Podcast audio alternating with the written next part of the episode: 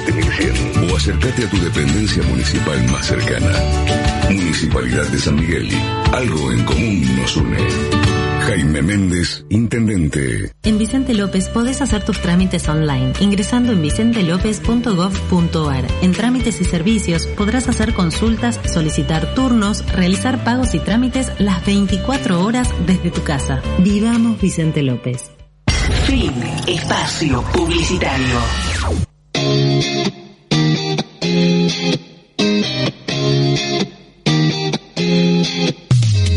La tarde. La tarde. En compañía de la radio. Escuchar, escuchar, escuchar. 91.3. En San Isidro. Escucha Symphony. Radio. Radio en vivo.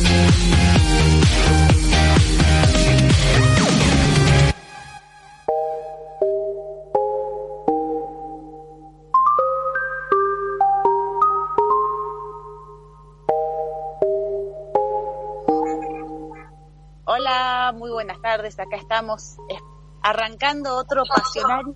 Es el noveno Pasionaria eh, en plena pandemia. Así que acá estamos para hacernos el aguante ustedes con nosotros, nosotros con ustedes. Hola Tami, hola Santi, nuestro operador, ¿cómo andan? ¿Qué tal, Nati? Muy bien, todo muy bien. Otra vez, por suerte, con este día de sol divino, que ya es otra cosa. Arrancar el lunes así con sol, desde casa, disfrutando lo que se puede hacer desde la casa de uno, rearmándote y adaptándonos a, este nuevo vivir.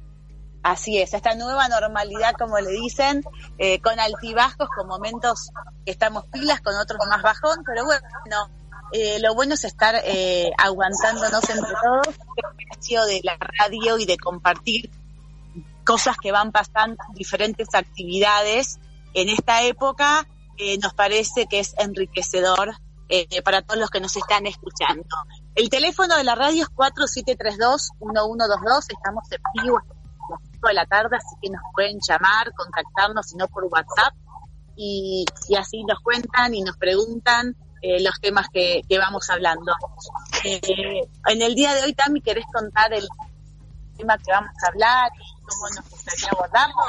Sí, dale, cuento porque eh, ya tenemos nuestro primer invitado en línea. Así que eh, presentamos el tema de hoy, el tema de hoy que nos está atravesando a casi todos los hogares, esto de cómo, cómo enfrentar, cómo abordar y cómo vivimos la educación. En este, en este programa de hoy vamos a ir a hablar principalmente de lo que es la educación primaria y secundaria durante la pandemia, cómo se adaptó la educación, cómo se ayornó, eh, los cambios positivos y negativos, el gran esfuerzo de todos los docentes para poder adoptarse y también de los alumnos y no menos de los padres también. Eh, es, fue toda una revolución a nivel eh, de, de, de abordar la educación que es un pilar básico en la sociedad, seguir con la educación, no detenerla y, y adaptarla. Así que, Nati, ya Dale. tenemos nuestro primer mega invitado, eh, eh, Mateo. Mateo, ¿estás Mateo. en línea? Sí, aquí estoy, ¿cómo andan? Hola, Mateo. Lo vamos a ¿Todo bien? presentar bien. Él es Mar- Marteo- Mateo García Jaime. Él es vicedirector del Colegio Tarbut. ¿Y cómo, cómo estás, Mateo? Un gusto tenerte acá en el programa y poder charlar y compartir con vos esa experiencia. Bueno, igualmente para mí. Este, acá trabajando un poquito, terminando la jornada. un poco eso. Claro, contanos un poco, recién Tami hablaba de, bueno, la educación en esta época eh, de pandemia, de aislamiento y cómo los colegios, los alumnos, los profesores, todos intentamos continuar con la educación que es tan importante. Y nada, nos gustaría que vos primero nos cuentes eh, qué te llevó a vos a ser docente y después a que Mm. nos cuentes qué experiencia estás teniendo vos hoy día con esta modalidad distancia y virtual. Bueno, em, ¿qué me llevó a mí ser docente? En realidad, em, yo como que me encontré con la docencia. Eh, Fue algo que me, que me sorprendió y, que- que de pronto me- me encontré en ese lugar y, y fue un lugar en el que me sentí muy cómodo. Este, y en algún momento de mi vida tomé la decisión de dedicarme a esto que es la educación. Este, digamos, me encontró porque fue a partir de una propuesta laboral, eh, digamos, que yo no busqué, que no esperaba, y eso, digamos, me, dio el empuje para, para empezar a trabajar. Yo especialmente me, dediqué siempre a educación secundaria y trabajo con adolescentes, este, así que, eh, nada, es algo que, que me resultó muy natural y muy placentero. Este, claro que en este contexto, este, digamos, frente a los desafíos que, que, que, plantea el contexto, em, bueno, la situación cambió muchísimo este, en varios aspectos.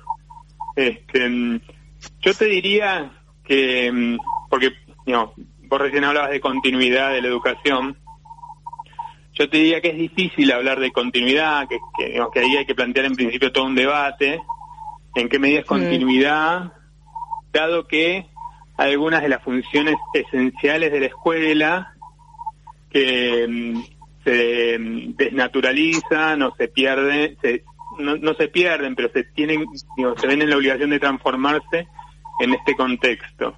Entonces, más que continuidad, yo diría que este es un, digamos, es un quiebre absoluto, este, y un quiebre con las cosas malas y las cosas buenas que implica este quiebre.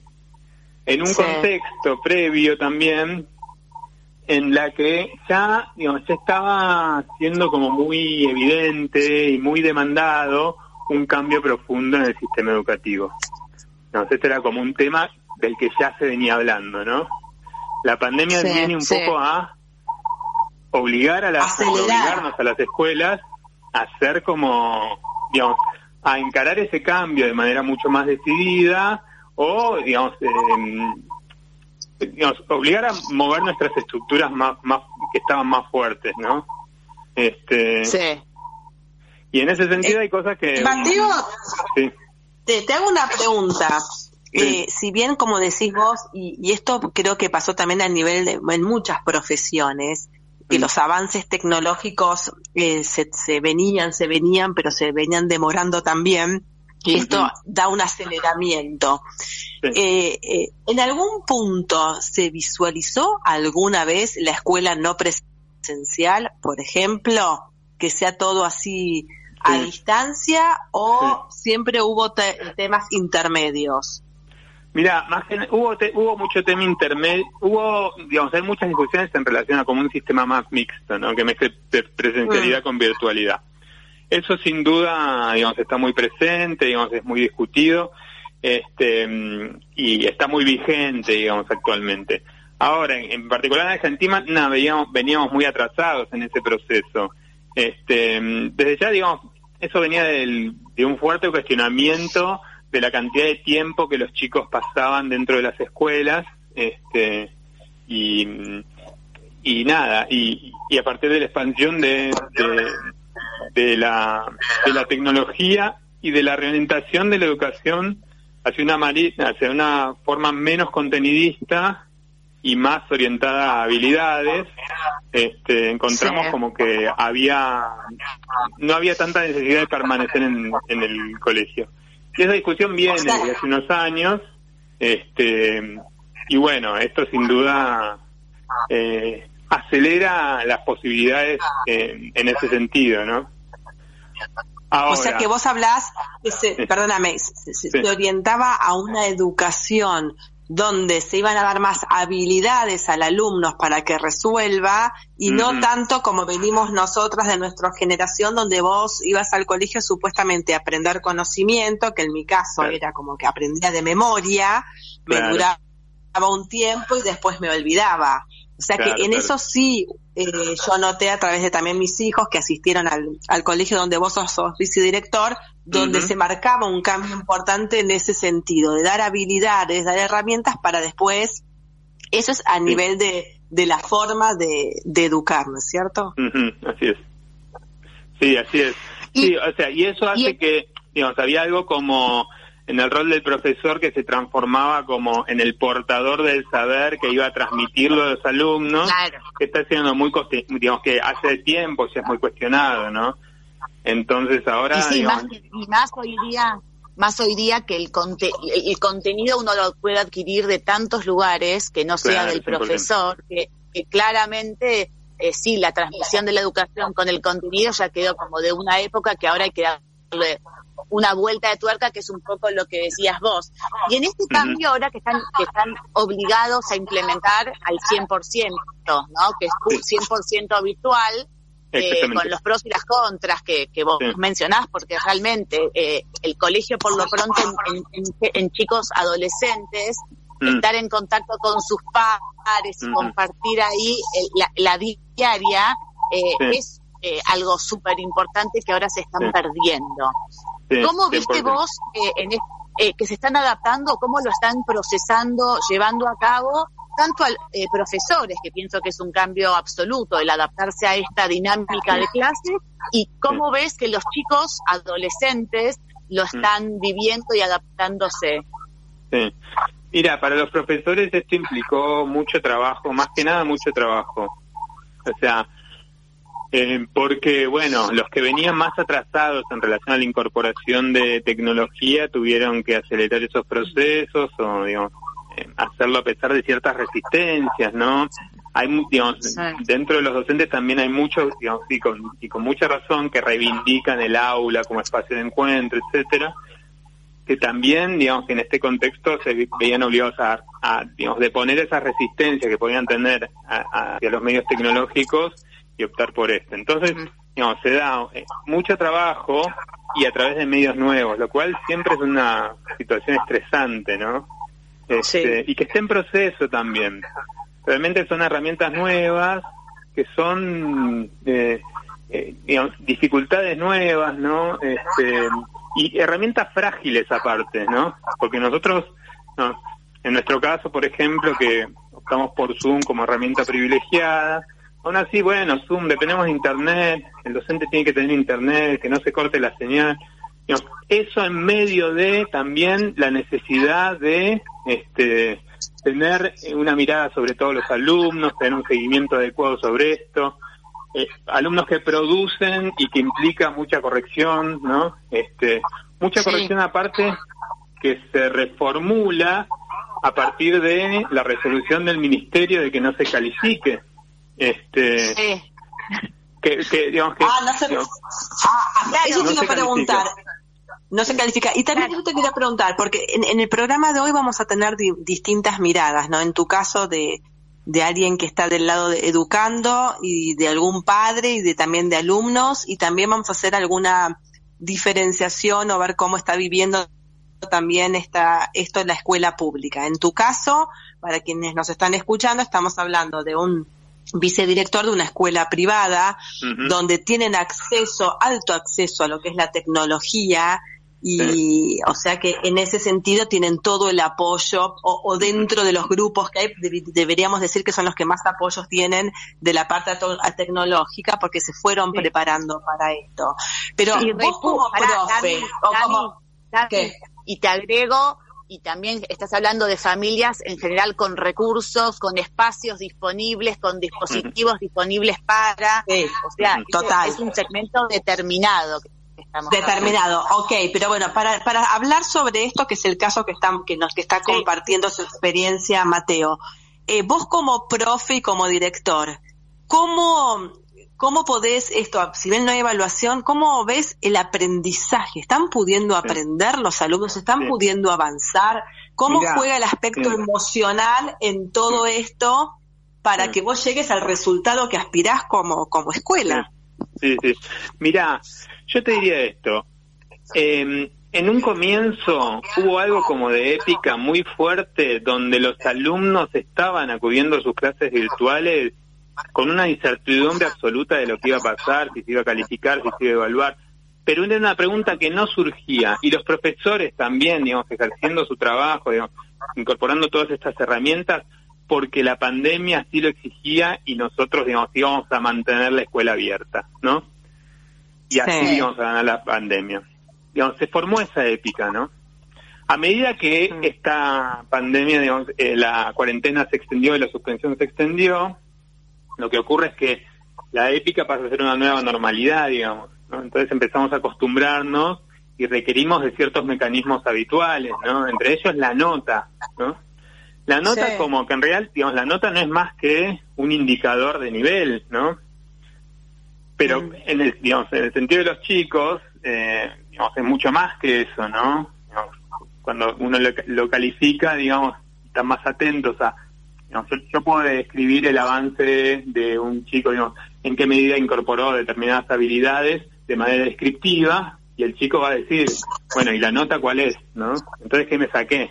Porque en la cabeza del chico está digamos, la idea de aprobar, obtener un buen promedio, etcétera, ¿no? Entonces, esta, a partir de la resolución ministerial que vino hace dos semanas, este, donde no se, se decide la no calificación, está produciendo un cambio de paradigma este, que todavía es muy pronto de em, evaluar cómo va a resultar, este, Mm.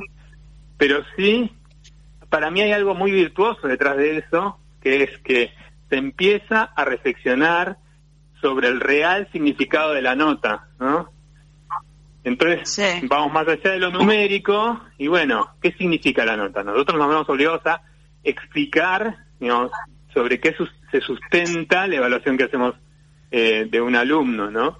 Entonces es ahí donde el, el alumno, digamos, pierde de vista lo numérico y pone su mirada sobre una evolución que puede hacer un profesor sobre un trabajo, ¿no?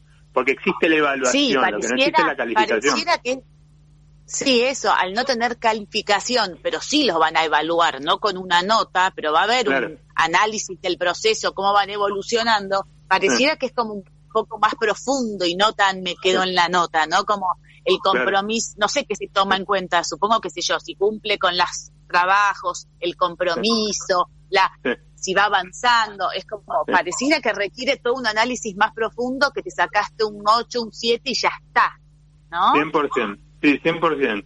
Y na- ahí yo veo esto como algo, ahí, ahí es donde se abre la ventana de oportunidad, ¿no? Porque es claro, uno cuando está inserto en la dinámica escolar, siempre Sí. resulta claro que la nota eh, es insuficiente para describir los procesos de los chicos. Siempre Sí. nos queda incompleto, es algo que yo vengo viviendo desde que me dedico a la educación, ¿no? Nos resulta Sí, incompleto una nota numérica para describir los procesos de los chicos. Entonces esto Mm. también se aparece como la oportunidad y los chicos logran darle el sentido que tienen eh, para darle este de cambiar de paradigma, ¿no? Este mm, ahora eh, es un desafío y sin duda, digamos, lo que funciona hasta ahora es un poco la adquisición de saberes y los procesos de, de enseñanza y aprendizaje se legitimaban en la nota, ¿no? O sea, eh, Sí. los alumnos esperaban la nota y eso legitimaba, justificaba que, que, que estén prestando atención, que estén comprometidos, que, que hagan las Hasta, tareas, hasta etcétera. también, también la nota establece un límite, ¿no? Porque el alumno sabe si llego a esto ya está, entonces Mm. se juega con ese límite.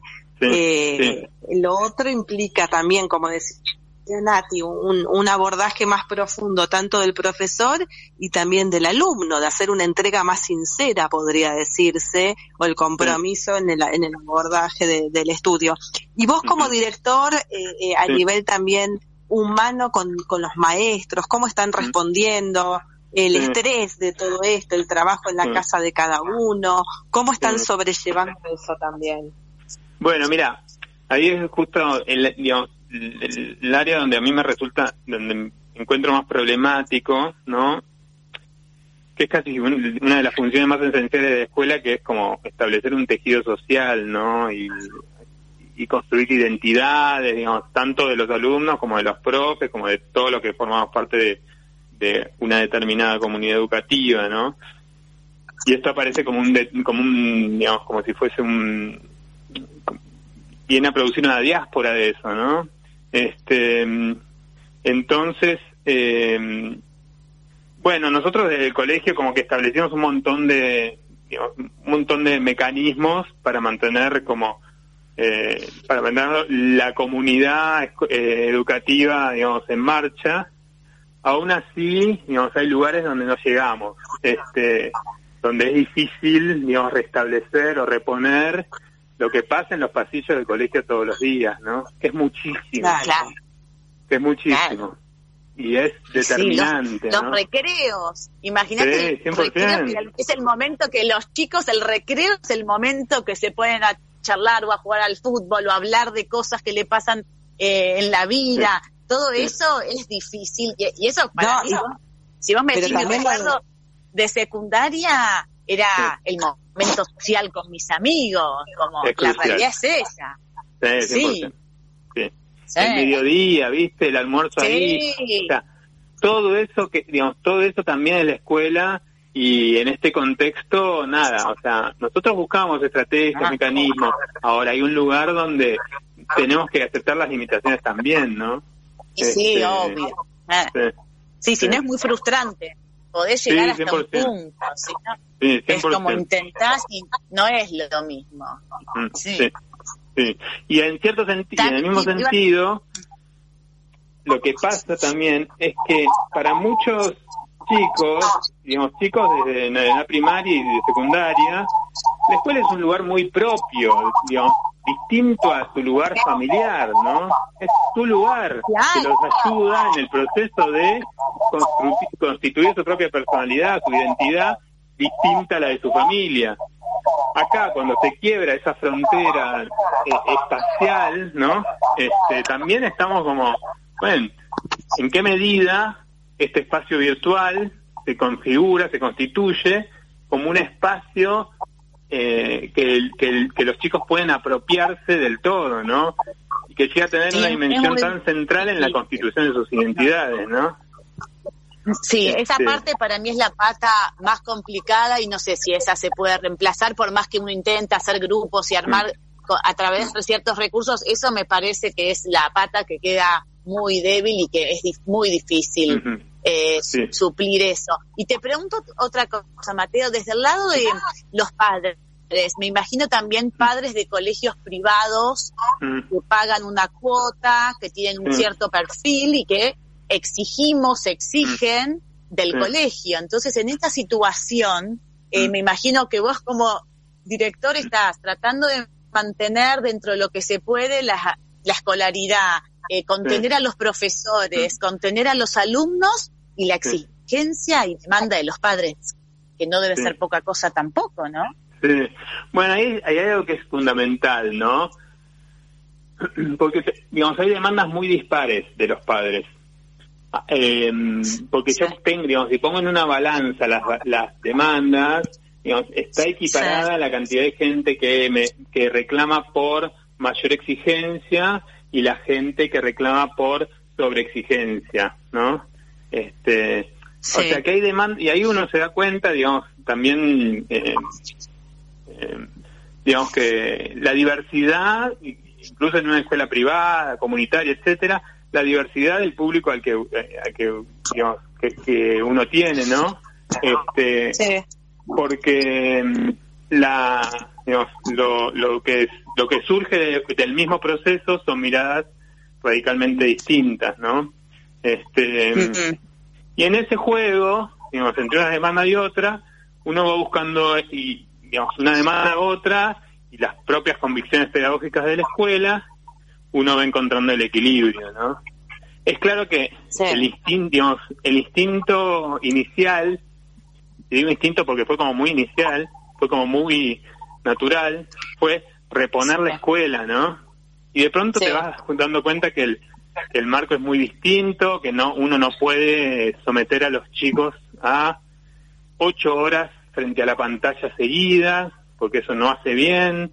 Este, eh, entonces se van buscando formas más adecuadas eh, a este contexto, ¿no? Este, y nada, y esas formas se encuentran a partir de, a partir de ver qué, le- qué les está pasando a los chicos con esto, qué demanda el profesor, eh, qué, cuál es la apreciación de los, las posibilidades de los padres de brindar determinado contexto, este, etcétera, ¿no? Pero en general es muy diverso. O sea, yo no, digamos, no podría decir que este, la demanda de los padres ven un sentido y, y que y que está claramente definida, ¿no? Este, es muy diverso. Está bien, no, está muy diverso, está bien, como que parte te piden más, te exijan más, otros que exijan menos, Mm. entonces no le tenés que dar bolas ninguna. Bueno, que con tu ahí es donde- instinto y con los chicos.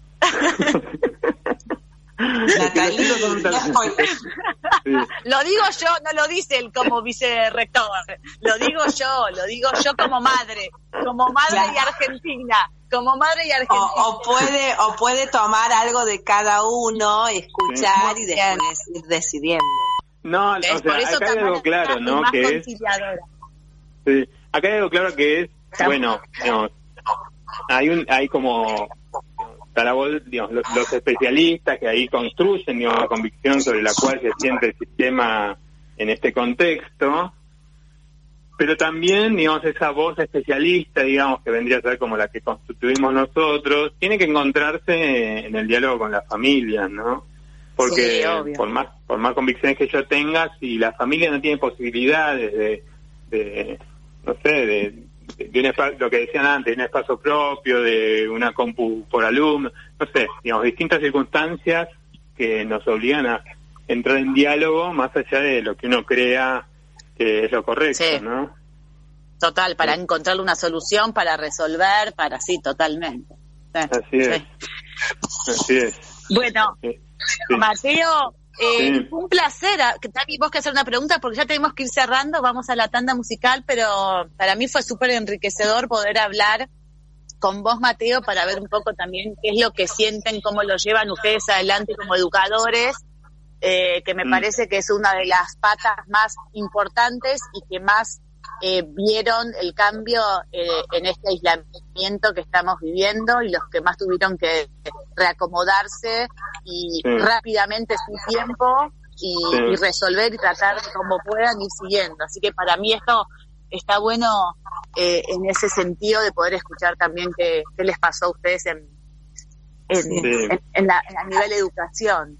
Sí, así es. A mí también me encantó escuchar, lo conozco a Mateo porque fue profe de la última de mis hijas en el colegio. Quien te está escuchando atentamente acá, Sofía, te manda, un, saludo. porque tiene los mejores recuerdos tuyos, fuiste, fuiste un inspirador para que ella pueda decidir su camino también en, la etapa universitaria, que es otro capítulo que podemos eh, también tratar, cómo es la, la, la, que está pasando en las universidades también. Sí. Sí, otra historia, ¿no?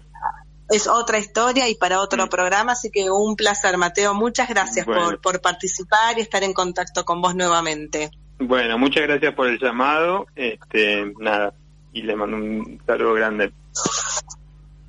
Gracias, Mateo. Muchísimas gracias. Estuvimos acá en Pasionario hablando largo y tendido, tendido con Mateo García James, que les dice director del Colegio Tarbut. Nos dio su mirada, su visión nos contó cómo lo viven, cómo lo están pasando, así que ya son 16.33, Tanti, vamos al primer de de lunes de, de pasión. We don't need no education.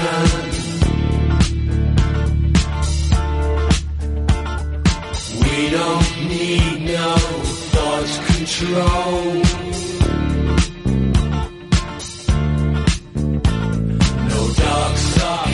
No.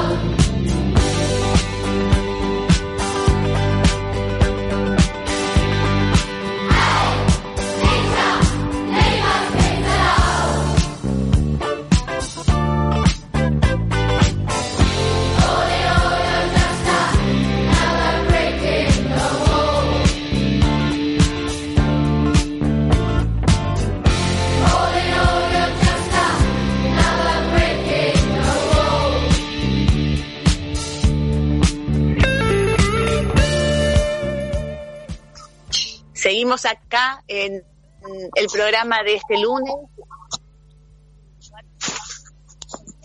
Mandar mensajes, que acá estamos en vivo hasta las 5 de la tarde.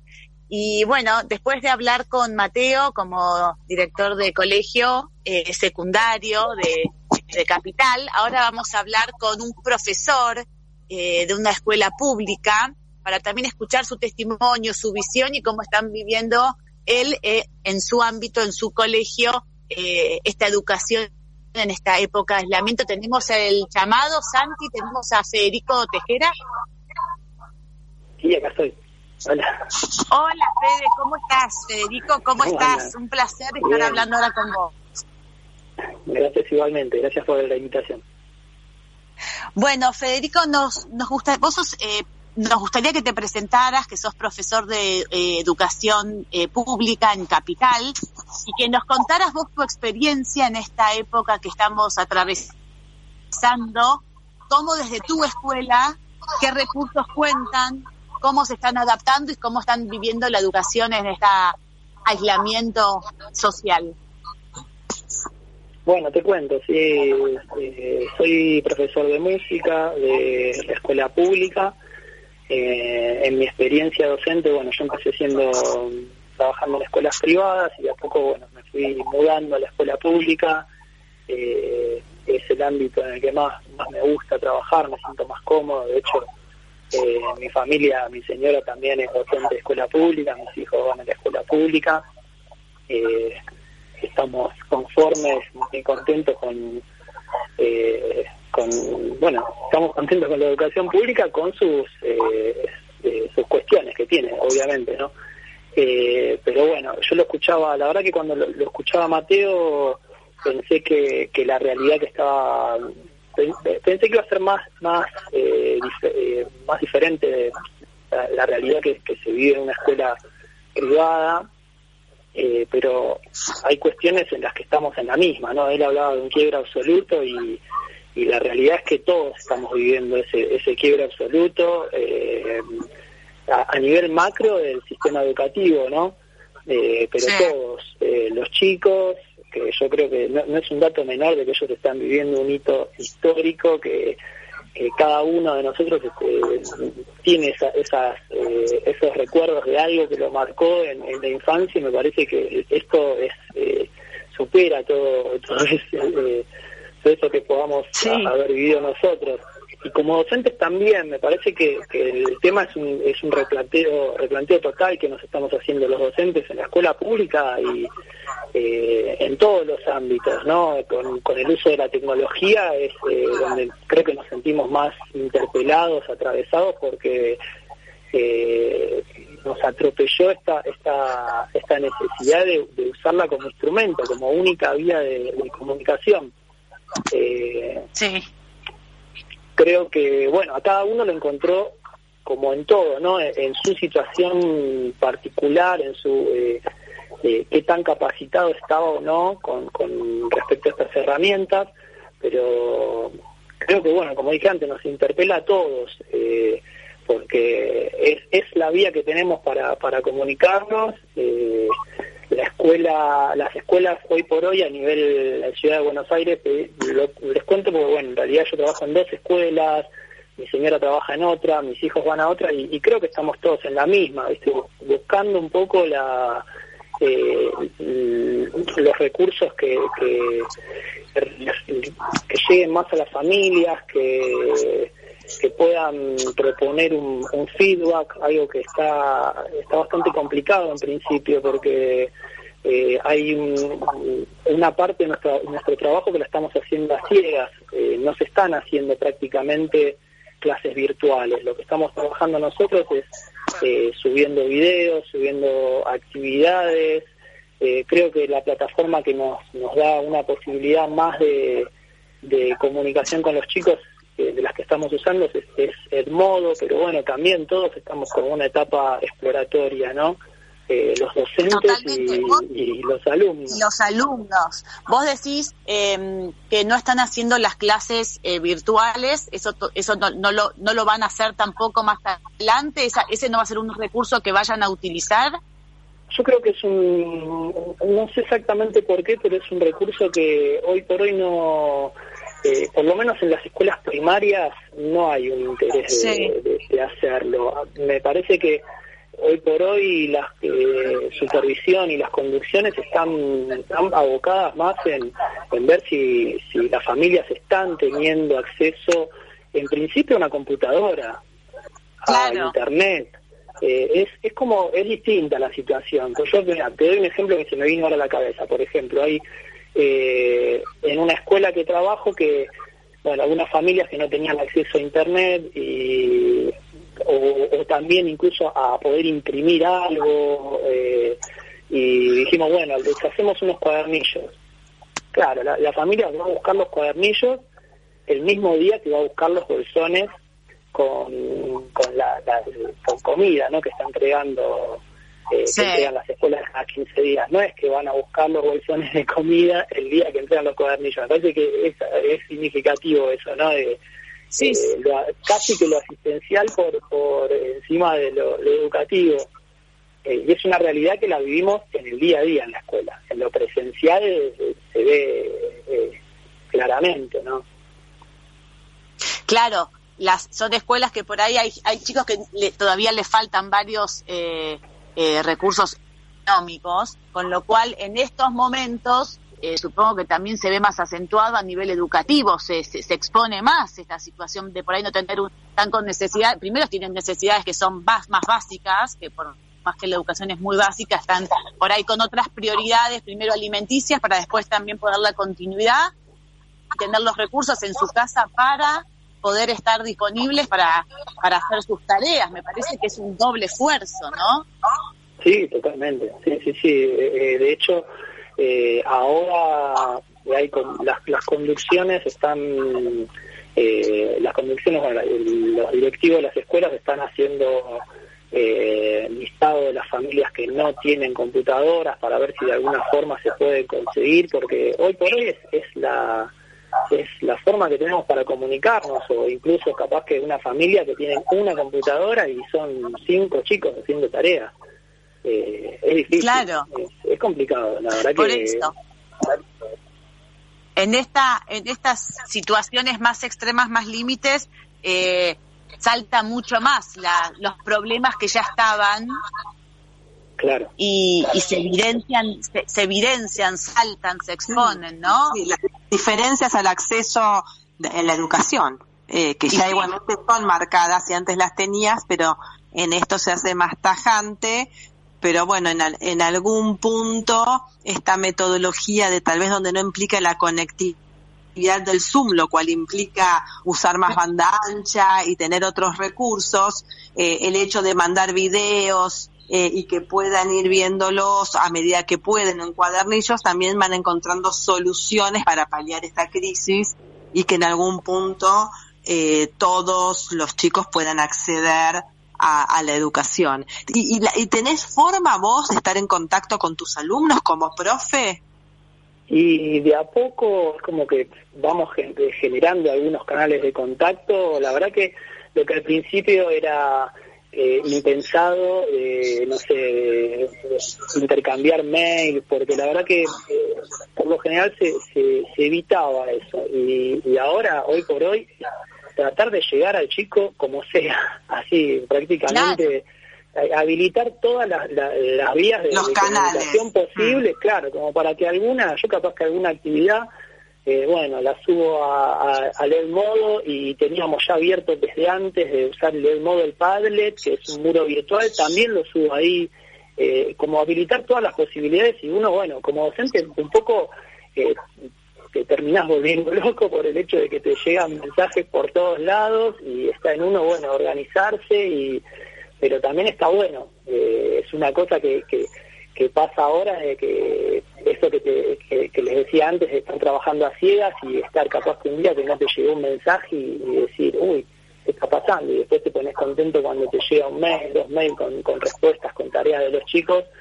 Eh, se está generando un circuito que va lento, pero eh, yo siento que se están eh, consiguiendo cosas, pero bueno, la, realidad es que nos encuentra eh, a nivel eh, preparados tecnológicamente, acá nos encuentra como muy muy verde, la, eh, pero bueno, eh, es, lo, es lo que hay, estamos tratando de hacer los docentes, eh, buscando recursos, eh, esto que decían antes, sí, me parece que el hecho de subir un video y, y darle la posibilidad de que el nene lo vea cuando pueda y no poner un horario, eso en cierta forma, yo creo que, no sé si hacia la organización, eh, que uno, a, a, la rutina que uno eh, está bueno que tiene cuando, cuando va a la escuela para los nenes, para nosotros, pero bueno, en estos tiempos me, me parece que, que sirve y si el nene está mirando la tarea a, a las ocho y media de la noche o a las, eh, no sé, o a las dos de la tarde, para nosotros es lo mismo, la, la cuestión es que que tengan acceso a ellos, que la, que la puedan ver y que, que, que puedan mandar su, sus tareas, sus respuestas cuando, cuando puedan. Y bueno, eh, es, es lo que nos toca, digamos. Sí, es, es adaptarte, pero también como profesor, bueno, vos estás diciendo que estás utilizando todos los canales y intentando con todas las herramientas poder llegar a tus profesores, a tus alumnos, pero también debe ser a veces frustrante no tener devolución porque por ahí no pueden igual tenés que seguir intentando y, y, y, y, seguir y seguir y seguir, por más que sea más frustrante que a veces gratificante, ¿no? Sí, sí, totalmente. De hecho, eh, se dan como muchas cuestiones, eh, no sé, si a vos te dicen tenés que subir una actividad por semana y capaz que vos armaste una actividad que, está buenísima y que, sentís que al pibe le puede dar mucho, y, y, pasó una semana y no la vio nadie esa actividad. Y la verdad que yo me comunico con la conducción y le digo eh, hagamos algo como para que vean no pasemos a otro tema si todavía no vieron eso porque si no es juntarle tareas que también es contraproducente me parece porque capaz que una familia que, que ve que se le juntaron cuatro sin tareas sin hacer y dicen y bueno no hago ninguna me parece que no es cuestión de juntar de acumular claro. contenido. Me parece que, que tratar de que esos contenidos por más que sean pocos que estén buenos y que lleguen. Claro, reforzar lo poco y no seguir avanzando porque al final es mucho y nada. Pero bueno, claro. todo esto lo vas haciendo vos con tu instinto, con lo, con tus recursos, con lo que vos podés dar y, y la verdad que es valorable. Es valorable el trabajo y el esfuerzo que hacen eh, en las escuelas privadas, en las públicas, cada uno con sus realidades, pero como decíamos antes, esto evidencia eh, las diferencias que hay en la educación, como en tantas otras cuestiones, eh, eh, en la Argentina, ¿no? Pero bueno, eso es algo también profundo que ojalá en algún momento se pueda ir equiparando, igualando. Y esperemos. Y gracias, Federico, por tu tiempo, por tu llamado, por contarnos qué pasa hoy en las eh, educación a, a, distancia en las escuelas públicas, que hay ciertas cuestiones que son parecidas y otras como son realidades distintas también son diferentes, pero está bueno escuchar todo lo que, lo que va pasando. Gracias a ustedes por la invitación. Gracias, gracias, gracias Federico, un placer. Gracias. Bueno, acá estuvimos hablando entonces con, con Federico y tratamos en este programa de poder tener de, de, la parte académica o directiva de, de, escuela pública y privada cómo están viviendo.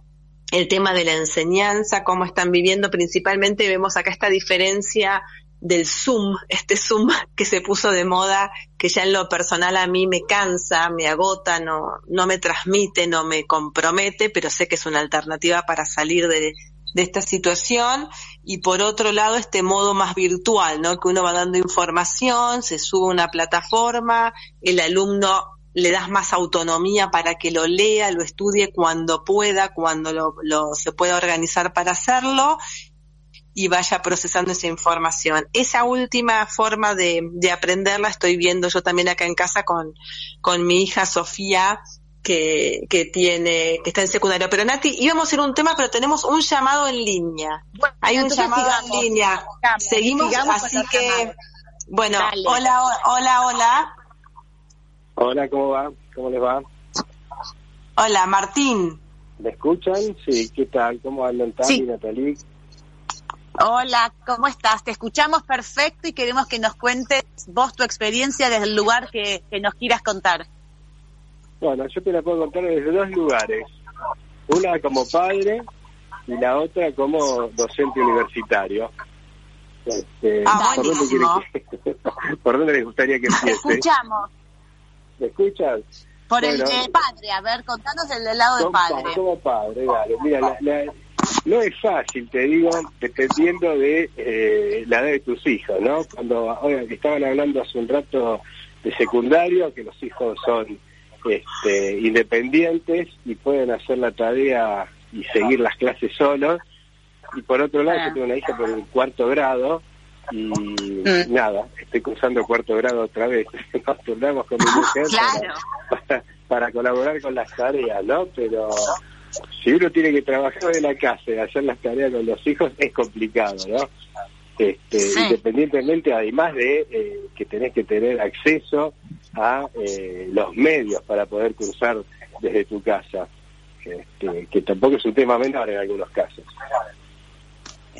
Es un poco, no, es un poco lo que compartían acá los profes y ahora cuando vos decís esto no es fácil como padre, parecería que tenés todo junto vos, porque decís que estás atravesando eh, esta pandemia en la experiencia de como padre asistiendo a tus hijos y también como profe.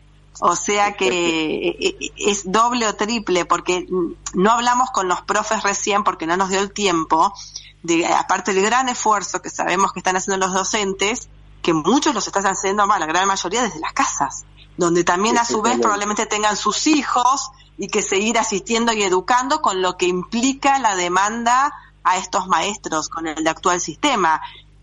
Sí, sí, sí, sí. Eh, bueno, entonces vos como padres nos contabas que tenés que estar muy encima, ¿no es cierto? Sentado, viendo, claro, verificando, la- con- controlando, con Con porque los hijos chiquitos es más complicado porque o no tienen ganas de sentarse o cuando se sientan hay que explicarles, hay que llevarlos, hay que ir viendo lo que están haciendo este, y demás, lo cual no, no es nada fácil. Este, pero bueno, el, el tema es que esto llegó de repente, ¿no? Pasa lo mismo como docente. No estábamos acostumbrados a dar clase eh, virtual y de repente la, la- la estamos dando, ¿no? De hecho, hoy ¿Y eso dando cómo te resultó? ¿Cómo te resultó? ¿Las clases en dónde das y, y cómo te resultó? Y es, es un poco loco, ¿no? Hablarle a la computadora y cuando uno está dando clases, yo doy en, en particular estoy dando eh, trabajos prácticos de biología molecular. Cuando uno da clases ¿en los dónde, ¿en en das las clases, Martín? ¿En dónde? la Facultad de Ciencias Exactas y Naturales de la UBA, este, Ah, sí. cuando uno da clase, mira a los chicos y ve que están perdidos o que no, este, Claro. tiene algún chiste y se dan cuenta que el chiste es malo o no. En cambio ahora, hablándole a la nada es más complicado. Este, y de hecho, nada, estás en tu casa y hoy en, en la mitad de la clase me tocaron el timbre. Un- vecino vino por una humedad. Claro. Y bueno, chicos, esto es en vivo, disculpen, ahora vengo. Y y me tuve que ir a atender. Este, Bueno, eso un poco también es como todo más informal, desde cómo uno por ahí se viste o la dinámica que está en la casa y pasan cosas. Y sí, vos pensás que podés estar en ojotas dando clases. Claro, Y en sí. pijama, en pijama y chomba, por ejemplo. claro. Pero, Sí, Escúchame, y, y- ¿Cómo? no, no, no, no, ¿qué ibas a decir? No, digo que, que de a poco es como que cuesta que la gente o que los alumnos eh, eh, participen, pero de a poco va, va funcionando, ¿no? Ya te digo, lo que haya sido así de, de sorpresa y, y no colaboró, pero de a poquito va funcionando. El tema es la articulación entre el trabajo y la tarea de los hijos, ¿no? Que, que no que no, no se hace fácil cuando los chicos son muy chiquitos y hay que estar encima todo todo momento. Bueno, aparte son, son, son la situación estar todos en un mismo lugar y polifu- polifuncional, obviamente. Que la comida, que la limpieza, que el trabajo, que los chicos, es todo junto y al mismo momento casi, ¿no? Es, Y sí, sí, sí, sí, sí. es, Es, es- eh, es- se, se hace cansador. A también, nivel- un poco enloquecedor, sí. Sí, y escúchame Martín, a nivel esto emocional, ¿cómo, ¿cómo ves vos a tus hijos en cómo están? Justo yo hablaba ayer con también con un grupo de amigas que tienen chicos en la edad de los tuyos y, compartían un poco las angustias que también notan sus hijos en, en la situación de no estar en contacto con sus amigos, entonces el aprendizaje siempre lo sabemos, que la parte emocional es clave para que un chico pueda incorporar conocimientos, estar atento a lo que escucha. Entonces, eh, ¿cómo lo ves vos? ¿Ves que los chicos están más angustiados, están más preocupados o en, tu caso eso va bien? No, en particular eh, en mi caso va bien. Este, qué sé no es lo mismo, no necesitan de los amigos, necesitan el contacto, pero más que nada, como decían hoy en algún momento, el contacto al recreo, ¿no? El contacto social es lo que le, lo que le falta. Este, dentro de toda la parte educativa, en, mi caso, la llevan bien, pero nada. Eh, quiero abrazar a, mis primos, dijo mi hija el otro día, por ejemplo, ¿no? Entonces, quieren ver a los amigos, quieren compartir lo que solían compartir hasta ahora. Este, creo que esa parte social es más más difícil que la que la educativa. En, el caso de mis hijos no se reflejó en lo educativo, ¿no? Pero bueno, mi hija mi hija lo ve como una ventaja porque me dice, uy, mira, puedo hacer callar a la, a, la profesora cuando quiera. Claro. la, la, virtualidad la ve como una ventaja. Aprieta la barra espaciador y no la escucha más.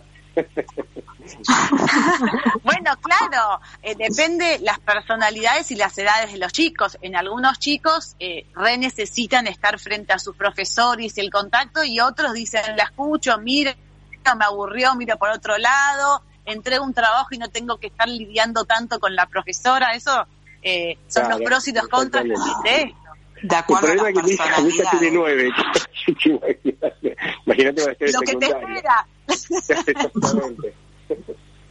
Claro, es muy chiquita, pero bueno, cada uno lo va viviendo de acuerdo a la personalidad y encuentra los pros y los contras también de esta situación. Sí, me parece que no hay una, en este caso no hay una fórmula, no estamos todavía en condiciones de decir que hay una fórmula para, para asumir la, educación virtual, este, ni para, ni para brindarla.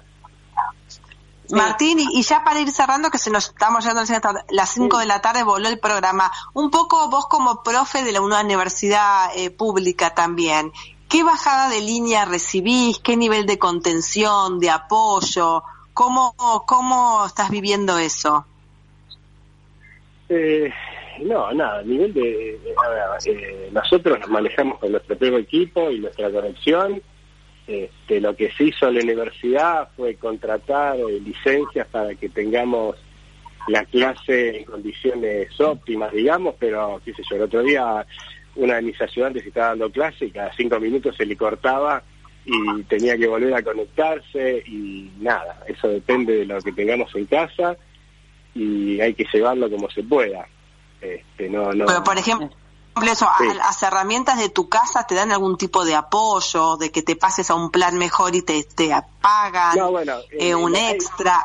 de eso, se han contratado licencias para que eh, no depender del tiempo, que sea la, cuando uno da clase, que son en entonces que los meeting room, las salas de reunión sean sean eh, tengan disponibilidad para muchos alumnos, que no se corte, etcétera. Todo eso está está dado. Pero bueno, en, definitiva uno, depende de la señal que tiene su casa. Este, y, que no, y que no se corte la luz, porque se suspende las clases. Sí, así es. Así. pero bueno, es un aprendizaje para todo, Martín. Constante, un aprendizaje constante, exactamente. Mensaje total, absoluto, eh, eh, un mensaje, digamos, un aprendizaje absoluto como padres, como eh, eh vos educador también en tu, en tu aspecto también de, profesor y, y, por momentos hay que acordarse que esto es algo que va a pasar y que es un momento y que es único para desdramatizarlo, porque a veces también uno entra en esta y es cansador y, y hay que también pensarlo que es algo que va a quedar en el recuerdo de todo. Sí, sí, claro. Sí.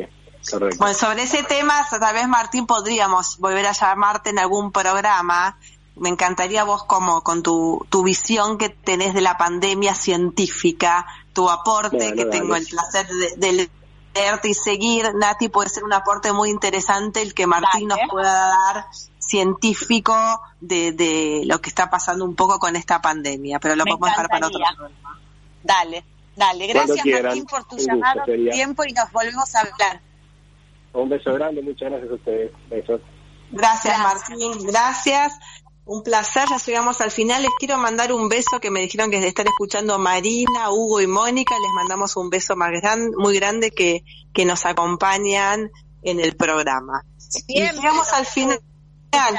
Siempre nos escucha Marina, siempre nos escribe, así que un beso enorme a los tres que nos están escuchando desde sus casas, siempre nos escribe. Sí, ya llegamos al final de otro programa.